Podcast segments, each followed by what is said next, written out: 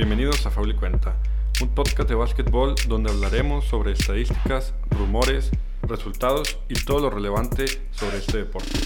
Yo soy Alex Miramontes y espero que disfrutes de este contenido.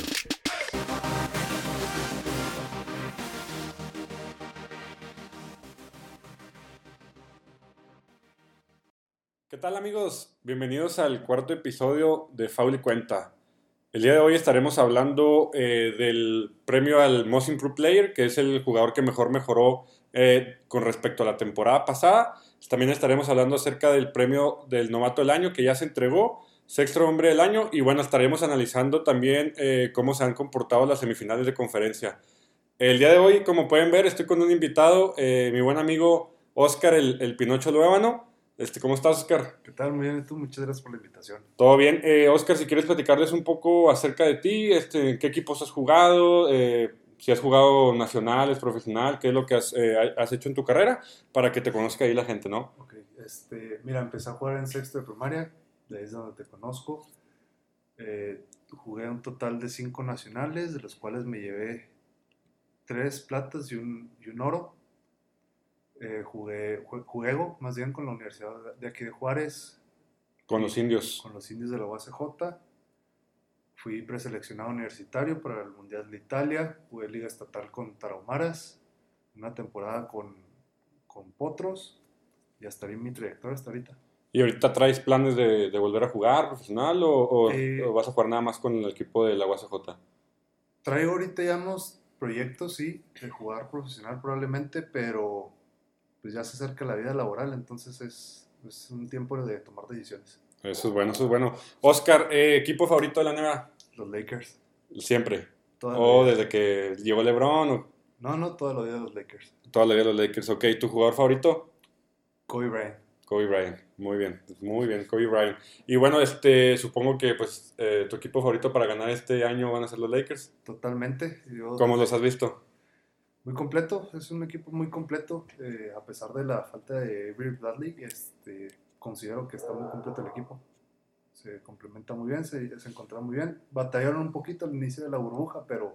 Han, han bloqueado un poco, ¿no? Han, han ido ahí, este, han tenido encuentros medio donde dices, híjole, no sé si van a alcanzar sí, a ganar. Que te hacen ¿no? dudar, sí, Correcto. Sí, que te hacen dudar. Correcto, correcto. Bueno, entonces espera, eh, empezamos con el primer tema, que es el Most Improved Player. Eh, para la gente que no sepa qué es este premio, es básicamente se analiza la, mejora de un jugador con respecto a la temporada pasada, eh, cómo aumentaron sus números y cómo aumentó su juego, y bueno, pues entrega eh, el premio al que más mejoró, ¿no? Los tres nominados que hubo eran Brandon Ingram de los Pelicans, Bana de Bayo de Miami Heat, y Luka Doncic de Dallas Mavericks. Eh, Oscar, ¿qué opinas más o menos de estos tres jugadores? Mira, Brandon Ingram, desde que entró Lakers, yo lo vi con potencial. No se lo explotaron. No sé qué sea de ella debido. Llegó LeBron, no se pudo explotar. Entonces el cambio a los Pelicans le cayó súper bien, al igual que, que, en su momento de Angelo Russell. Le sirvió, correcto, ¿no? Le sirvió. Ok, ¿qué opinas de que Luca esté en esta, uh, bueno, en esta nominación? Debido a que, bueno, igual los números que tiene esta temporada, pues no son nada diferentes a los de la temporada pasada, ¿no? No considero, bueno, este, su aumento de juego sí es considerable, su aumento de liderazgo también. Yo lo considero que debe haber estado en, en el debate por MVP, no por el Most Improved.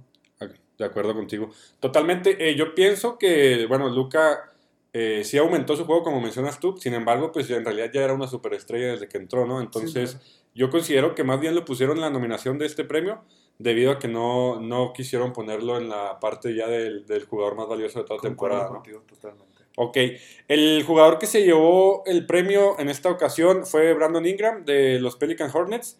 Eh, dato curioso, es el primer jugador de New Orleans en ganar un premio eh, de Most Improved Player. Brandon Ingram, quien anotó 24.3 puntos, 4.3 asistencias y 6.3 rebotes en la temporada. Esto fue un promedio por juego. Y bueno, como ya mencionaba Oscar, eh, Brandon Ingram tuvo su mejor oportunidad al momento de llegar a, New Orleans eh, debido al cambio con, con, los Lakers, ¿no? ¿Qué opinas tú de Bana de Bayo, Oscar? Es un jugador muy completo. Eh, aporta mucho, tanto ofensiva como defensivamente. No es un líder en sí, yo creo que por eso no le dieron el, el, premio a él, porque que No lidera el equipo, ¿no? No Es- lidera el equipo. O sea, no es, no es como el jugador que tiene los reflectores, pues. no, claro que no. Es un jugador elemental para el equipo, pero no es el jugador que lidera como es este Jimmy Butler. Pero, sin embargo, eh, mejora a su equipo en una tal manera en que, bueno, Miami va venciendo 3-1 a, a Milwaukee, ¿no? En las sí, claro, semifinales. como te digo, es un jugador elemental, crucial para el equipo, pero yo considero que por su falta de, de enfoque no le dieron el premio. Ok, perfecto. Bueno, entonces, Brandon Ingram, el Most Improved Player. Eh, pasamos ahora a la plática del novato del año. Como lo mencionamos en el capítulo anterior, eh, la nominación estaba Ja Morant, Kendrick Nunn y Zion Williamson. Ya dimos sus números, pero bueno, ya se anunció esta semana que el ganador del Rookie of the Year, como ya lo esperábamos, fue Ja Morant de Memphis Grizzlies. ¿Qué opinas tú? ¿Es un premio esperado o fue como una re- relevación- revelación? Mm, era, se esperaba obviamente que, fuera, que fuera Zion el, el novato del año, debido a que se lesionó, solo jugó 18 juegos me parece. 28 creo, 20 no, 24 juegos, 24, juegos. juegos, entonces Correcto. no creo que sea lo suficiente para demostrar en la temporada, en los, no me acuerdo, 60 juegos que haya jugado Jamarant aproximadamente, no, no daba el... Sí, como que no, no era justo, ¿no? Considerarlo No. debido a que tenía mejores números. Sin embargo, pues son 24 juegos y eh, eh, ya Morant que jugó toda la temporada, pues en realidad mantuvo toda su constancia a lo largo de más juegos que, que Zion Williamson. ¿no? Totalmente en sí, este, yo creo que lo pusieron por darle enfoque como se le está dando. El año que entra salen sus tenis propios, acaba de ser la portada del 2K, le están dando muchos reflectores a... A Zion Williamson. Correcto. Sí, es el jugador que más reflectores tiene, inclusive sin haber jugado tanto, ¿no? Exacto. Correcto. Ok, Kendrick Nunn, ¿qué opinas de que se haya colado aquí a la, a la contienda del Rookie of the Year y no haber sido drafteado eh, directamente del, del draft de la NBA, sino que lo jalaron de la G League? Es uno de los jugadores, mm, ¿cómo te podría decir? Claves del hit ahorita. Es de esos pocos jugadores que salen de G League, de, que salen no drafteados. Sin embargo, pues ha demostrado Ha demostrado, exacto. O sea, que yo- es un jugador pues que va a ser superestrella en algún momento, en ¿no? algún momento, yo siempre he tenido la- el pensamiento que los jugadores de NBA todos son muy buenos, todos están muy completos. El problema es que no se les da la oportunidad en sí. Es correcto. Sí, este Miami eh, decidió optar por, por un equipo joven quien a, a quien le daría la oportunidad ¿verdad? y ya nada más eh, llamó a sus filas a Jimmy Butler, que es un, un jugador que tiene bastante experiencia y pues vemos, ya, ve- ya vemos dónde está ahorita en, en los playoffs, ¿no? Sí, está avanzando bastante rápido y bueno, pues ya veremos qué pasa con ellos. Oscar, eh, pregunta, eh, ¿quién será mejor, Zion Williamson o Luka Doncic en ciertos años? En un futuro de 5 o 10 años. Yo creo que el periodo de crecimiento va a ser más para Zion, porque ahorita Luca ya es, como quien dice, entró en su prime y va a durar así.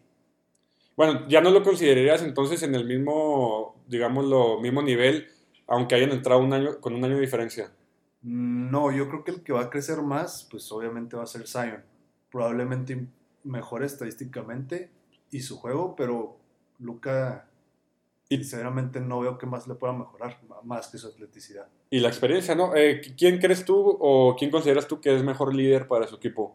Totalmente Luca. Luka Doncic. Ok, entonces eh, estaríamos hablando aquí de que a lo mejor eh, Luka ya no puede mejorar un poco más su juego porque en realidad pues, está jugando un muy buen nivel. Sin embargo, puede mejorar su experiencia para llevar a un equipo a, a más grandes cosas, ¿no? Claro, claro. Aunque para a mi gusto, Luca juega como un veterano, juega como un veterano, pero A diferencia de Zion, que si lo vas a poner en un equipo, a lo mejor tendrías que ponerle un veterano que, que Claro, lo esté que ayudando, ¿no? que lo lidere. Correcto, correcto. Entonces, bueno, pues ya estaremos viendo quién mejora más, quién este, eh, dentro de algunos años será eh, más superestrella que el otro. Y bueno, pero creo que es muy eh, complaciente ver a los dos eh, jugadores, en, pues ahora que en estos años, ¿no? Mejorar, Sí, sí, jugar a, los, al- a su mejor nivel y liderar a los equipos a, a los playoffs, ¿no? Pasamos ahora a lo que viene siendo el sexto hombre del año.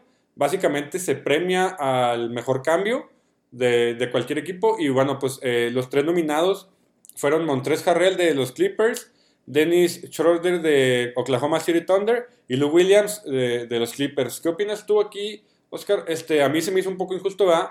que haya dos jugadores del mismo equipo en la contienda hacia un sexto eh, mejor hombre. Claro, en ese caso hubieran dado lugar a sexto y séptimo hombre. O sea, no, no creo que haya sido justo poner a dos jugadores del mismo equipo. Como que no es posible eh, considerar a dos del mismo equipo porque pues eh, se llama sexto hombre porque es un cambio, ¿no? Sí, exacto. No porque sean dos. Y bueno, Lou Williams que en realidad no debería ser considerado sexto hombre porque ya lleva tres premios de sexto hombre y en realidad juega como un, un titular, ¿no? Creo Sí. que es un poco ahí de trampita en la NBA. Probablemente es un poco de trampa, pero yo recuerdo a Lou Williams en los Lakers y al momento de ser, eh, era, era de la quinteta inicial y no daba el ancho. Sí jugaba bien, pero no, no era el jugador que es ahorita de sexto hombre. ¿Consideras tú que eh, su rol es, es entrar desde la banca a- al juego y de ahí desarrollar el juego? Mi parecer, y a lo que ha demostrado, sí. Te digo, cuando yo lo vi en los Lakers, en el momento que estuvo, jugó con Kobe, me acuerdo, fue en el 2012, me parece. No, no me parecía un jugador completo como lo es ahorita con Clippers o lo fue en su momento en los otros equipos en los que ganó el sexto hombre. Y bueno, eh, pero de todos modos, bueno, cuando hablamos de sexto hombre no podemos dejar de considerar a Lou Williams y a Jamal Crawford, ¿verdad? El, veterano que también eh, ganó tres premios. Son los únicos dos jugadores en tener esos tres eh, eh, premios de la misma, del mismo rubro. Y bueno, ¿qué opinas de- del jugador de Oklahoma, Dennis Schroeder? Desde que estaba en Atlanta me gustaba. Es un jugador, mm, es alemán, pero no tiene un estilo de juego europeo, pero es muy completo, es un muy buen votador. Sin duda yo hasta lo, considera, lo consideraría un buen, un buen votador inicial, pero... Demostró eh, muy buen juego ahora en los playoffs, ¿no? Claro, sí, Ayudando a Chris Paul ahí Sí, a, un backup de... a poner sobre las cuerdas a los Rockets que estuvieron a, a nada. Yo, yo esperaba que ese último tiro de Chris Paul pues lo metiera, pero creo que pues rajó poquito ahí, ¿no? Se le, se le dobló poquito. Sí, yo creo que todos hubiéramos querido ver eso. Son un equipo como Houston Rockets que muy completo, muy bueno. Bueno, Demostró bueno, nada. O Exacto. sea, básicamente demostró, o sea, el equipo que al que le vendió o al que le quitó su mejor jugador para reforzarse él en, en esta temporada, lo estaba poniendo sobre las cuerdas, ¿no? O sea, Totalmente. el cambio que hicieron la temporada pasada, decir Chris Paul por Westbrook y unos ciertos picks ahí del, del draft, Sí. fue así como Houston ganó, Oklahoma perdió, no, eh, Oklahoma le daban 0.2% de, pro- de probabilidad de llegar a playoffs y sin embargo los hizo ver como un equipo malo. Totalmente. Fue un equipo que dio sorpresa y una sorpresa muy grata, la verdad. Correcto, entonces eh, ya estaremos viendo qué pasa con Oklahoma, pero este jugador pues muy bien él, muy bien, eh, sa- sabemos que a lo mejor no ganó el premio, sin embargo probablemente pueda estar eh, entrando en, en algunas nominaciones en siguientes temporadas. El jugador que se llevó el premio de sexto hombre fue Montrez Harrell de los Clippers, el centro, eh, un 4 un 4-5 dependiendo cómo lo quiera jugar ahí Doc Rivers. Pero bueno, eh, la, actuación que tuvo en la temporada fue de 18.6 puntos, 1.7 asistencias y 7.1 rebotes por juego. Es muy buen número y sobre todo considero que es más bueno defendiendo que atacando. Sí, es un jugador totalmente defensivo y aparte la, energía que trae de la banca es lo que impulsa a los Clippers a, a seguir. Aparte de que tienen obviamente a Patrick Beverly, a Ka- a Kawhi y Paul George, so- es, un, es un jugador muy defensivo que aporta mucha energía. Correcto. Eh, para mí fue el jugador que desestabilizó a Luca y a Kristaps Porzingis, no con su juego, sino mentalmente, los, los sacó de los playoffs. Claro. Eh, jugó con ellos eh, mentalmente y bueno, le faltó experiencia a Luca y a Kristaps, pero él fue el encargado de, de echarlos para atrás, ¿no? Sí, sí, claro, y desde la banca. Correcto. Entonces, sexto hombre, Montrés Harrell. Ahora, eh, bueno, vamos a discutir un poco sobre las semifinales, eh, cómo van comportándose hasta el día de hoy. Y bueno, qué, qué es lo que opina Oscar, qué es lo que opino yo y, eh, y a ver qué, qué predicción tenemos para la siguiente ronda, ¿no? Eh, empezamos con Lakers contra Rockets. Ahorita va- la serie va empatada uno a uno. Eh, el día de hoy juegan. Sí, el día de El, hoy. el día de hoy juegan. Eh, ¿Qué opinas tú? ¿Cómo va a quedar la serie? ¿Cómo los ves? Mira, pues igual yo creo como, el- en la, como le pasó con Portland a los Lakers, va, va a demostrar su superioridad. Como nos hizo dudar en el primer juego contra Portland, nos hizo dudarlo contra Houston. Sin embargo, en el segundo juego tampoco estuvo tan, o sea, No, no tan estuvo. separado, ¿no? Sí, no, no, hubo un momento en el que sí se fueron arriba. Inclusive Westbrook no dio su mejor juego y, ¿no? y quedaron a menos de 10 puntos, ¿no? Mm, al último sí se fueron como por 14, pero te digo, sí hubo un momento en el que Rockets se fue arriba por 5. Va a ser una buena serie. Sí, ¿Cuántos juegos crees que necesita la serie? 6. 6, 4-2, dices tú. 4-2 se va Lakers. Lakers. Mm, Yo opino, eh, coincido contigo en el 4-2, sin embargo no, no creo yo que Lakers sea tan superior a Houston en este momento. Entonces, eh, considero que va a ganar eh, Lakers en, en seis juegos, pero creo que todos los juegos van a ser cerrados. No como con Portland, donde hubo juegos de 20, 25 puntos de, de Sí. diferencia. Creo que aquí eh, va a ser un poco más de, pues, de choque. ah, y aunque se lo va a llevar Lakers, van a batallar más. Sí, claro. Este, esa nueva filosofía que trae Houston del small ball eh, es buena, es buena, les ha funcionado. Les falta pulirla poquito nada más. Obviamente, sí. Aparte, pues, no puedes competirle este, ¿cómo se llama el centro de, de Rockets? PG Tucker. Ajá. No, pues Ok. nada que ver con un Anthony Davis, ¿no? O sea, es el 5 y el 4 de los Lakers mide 6, 11, 7 pies y el, y el 5 mide 7, 7, 1. Entonces, Sí, sí, no, o sea, ventaja. una diferencia abismal en cuerpo, ¿no? En, en altura. Sin embargo, eh, de la parte del- de tres, eh, Lakers, Sí. el único que tiene como tirador bueno es Danny Green. Eh, no sé si a lo mejor tenga ahí otro, pero no nada que ver con Houston, ¿no? Sí, que, no, eh, claro que no. Los cinco jugadores de Houston tiran tres. Sí, Entonces, un día que le caiga a Houston, día que Lakers va a perder. claro, y, y es el problema con el triple. Por el triple vive- vives, por el triple mueres. Ok, ¿y qué opinas del juego de Lakers cuando no está ni LeBron ni, o Anthony Davis en la cancha? Uno de los dos que esté fuera. Se descompensa totalmente, la verdad. O sea, sí considero que está completo, sí está completo, pero al momento de estar los dos líderes de la cancha. Si hay uno fuera, el, el equipo contrario tiene totalmente ventaja, ¿no? Sí, se esta- se estabiliza y el equipo contrario toma ventaja de lo mismo. Correcto, es por eso que Anthony Davis y LeBron pues están jugando más de 40 minutos por, por juego, descansan uno o dos minutos por cuarto y Sí, a menos, de hecho eso fue lo que trajo de, de regreso a Houston en el juego pasado. En un momento lo sentaron a los dos y Houston aprovechó de eso. sí, pues Lakers se hizo nada, ¿no? Si están los dos en la, en la banca, Lakers en realidad pues no, no tiene un jugador que, No, que lidere. Kuzma es bueno, pero no ha demostrado ese liderato donde, le- donde él pueda asumir la batuta cuando uno de los dos jugadores está fuera, ¿no? sí, no, la verdad es que no. Sí me gusta mucho su estilo de juego, pero no ha demostrado lo que en realidad puede jugar. ¿Tú hubieras cambiado a Kuzma en vez de Brand- Brandon Ingram a Pelicans? Totalmente, eh, Brandon Ingram, desde que entró, te digo, me gustó su estilo de juego. Yo consideraba que no debía haber sido materia del cambio, pero Yo, yo me hubiera quedado también con Brandon Ingram. Creo que fue ahí un error por parte de Lakers, pero bueno, pues este es el equipo que tienen y esperemos que, que, que se vaya viendo el, el crecimiento de Lakers y sobre todo que se mantengan en ese, en ese nivel y no estén eh, flaqueando en un juego y luego muy bien en otro, que mantengan el nivel que, que la gente espera, ¿no? sí, claro. ¿Qué opinas? Eh, ahora nos vamos a pasar a la serie de Denver contra Clippers, que ahorita va Clippers ganando 2-1, el, juego, el día de ayer ganó Clippers, entonces va 2-1 la serie, pero Denver no, no suelta bandera, ¿no? Denver, equipo joven, el- yo creo de los más jóvenes de, de la liga, y ahí los trae, ahí los trae. Sí, la verdad, Denver viene una serie bravísima contra Utah. O sea, yo creo que fue la mejor serie de todos los playoffs hasta ahorita. De acuerdo. Su jugador clave, pues Jamal Murray, pero tiene la ayuda ahí de Nikola Jokic, que es muy buen centro. O sea, Y sobre todo es el, son el futuro de la liga, ¿no? exacto, es un equipo futuro, como lo hay muchos ahorita, pero sí es. Yo creo que eh, Denver es un equipo que dentro, que dentro de dos, tres años va a estar como a, a un nivel de un Golden State en sus tiempos. Probablemente sí. Porque ahorita te digo, te digo que es el futuro, pero en realidad están demostrando que pueden ser el presente. ¿No? Y sobre todo que eh, se les acaba de, de alinear otra vez eh, Porter Jr., que pues, no había jugado en la temporada y ahora que entraron a la burbuja fue el que los ayudó también a levantar Sí, el juego. claro, ¿no? es un jugador que fue revelación, así como es el jugador Bol Bol.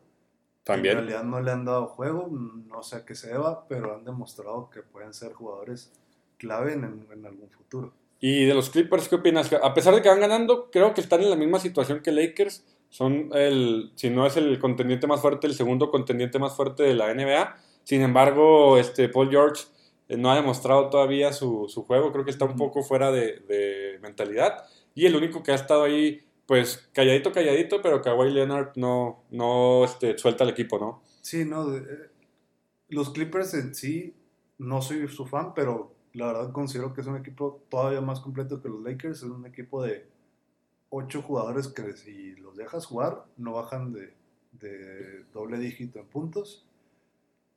Sale Paul George, el equipo sigue igual. Sale Kawhi, el equipo sigue igual. Yo creo que esa es la ventaja de Clippers en contra de los demás equipos, eh, casi de todos. El, el hecho de que si tú sacas a, a, su mejor jugador, que es Kawhi Leonard, no va a afectar nada porque la banca de, de, Clippers, pues en realidad es bastante buena. Como ya vimos, tenía dos nominados al sexto hombre. Entonces, la verdad es que yo creo que esa es la mayor ventaja que tiene Clippers, su banca. Porque como tú sabes, pues en la NBA, un equipo que tenga dos jugadores buenos, pero sin banca, mm, la neta, la verdad es que le va a faltar a, a, al final de cuentas. Y bueno, eh, ¿cuál es tu predicción para esta serie? esa serie me gusta para que sea hasta el séptimo juego. Si no, es, si no se termina en seis, pero me gusta más en siete. Yo creo que siete. Yo creo que siete y como yo la veo, se van a ir uno y uno. Sí. Hoy gano yo, hoy ganas tú mañana. Así, así se van a ir. Este, creo yo que se van a ir a los siete. Y bueno, Clippers, que viene de una serie no tan fácil con, con Dallas, la ganó en seis, pero creo que tampoco estuvo tan sencilla. También esto puede afectar un poco ahí a, a los Clippers, el cansancio con el que puedan lleg- llegar contra ya sea Lakers o Houston, ¿no? Sí, claro. Ok, nos vamos al otro lado de, del bracket. eh, Milwaukee contra Miami. Creo que esta es la mayor sorpresa para todos porque esperábamos que, Miami, que Milwaukee lo ganara en cuatro en cinco juegos. Inclusive yo lo puse en cuatro juegos en el bracket de la NBA. Sí. Y mira, pues Miami va ganando 3-1. 3-1 y eso que el juego pasado fue así como milagro. Middleton ah, Sí, metió un triple en un momento clutch y fue la única forma en la que pudieron rescatar un juego. Hoy juegan y no juega Yanis. Entonces, para mí se acaba el día de hoy. Se va Totalmente de 5-1. acuerdo. Sí, de- 5-1. ¿Qué opinas? Sí, Miami dio una sorpresa, la verdad. Digo, fue un equipo que, así como junto a Kendrick Nunn, tiene unos rookies muy buenos, tiene unos sophomores del año pasado muy buenos. Eh, incluyó a Jimmy Butler. Es un equipo que es subestimado, totalmente, fue subestimado. Yo creo que sigue siendo. sí, claro, sigue lo siendo- va a seguir siendo. Porque eh, hasta personalmente pienso que es como una sorpresa que está pasando algo que no va a pasar en la siguiente ronda, aunque pasen. Pero como dices tú, o sea, te me hace que estás, estamos subestimando a Miami, ¿no? Sí, claro. En y- una de esas se nos pela la final. Sí, yo creo que le va, o sea, obviamente va a pasar Miami, Boston pasando, yo creo que Miami le puede dar todavía la sorpresa ahí. Ok, eh, Milwaukee, pues todo el mundo esperábamos, fue el primer lugar de su conferencia. Todo el mundo esperábamos que en realidad llegara eh, relativamente fácil a las finales de conferencia, pero al parecer pues no le va a alcanzar. Eh, ¿Qué opinas tú? ¿Se queda o se va Giannis Antetokounmpo de Milwaukee al final de la temporada? Yo considero que se queda. Se queda. Se, se queda. Yo creo que le va a quedar algo que probar a él.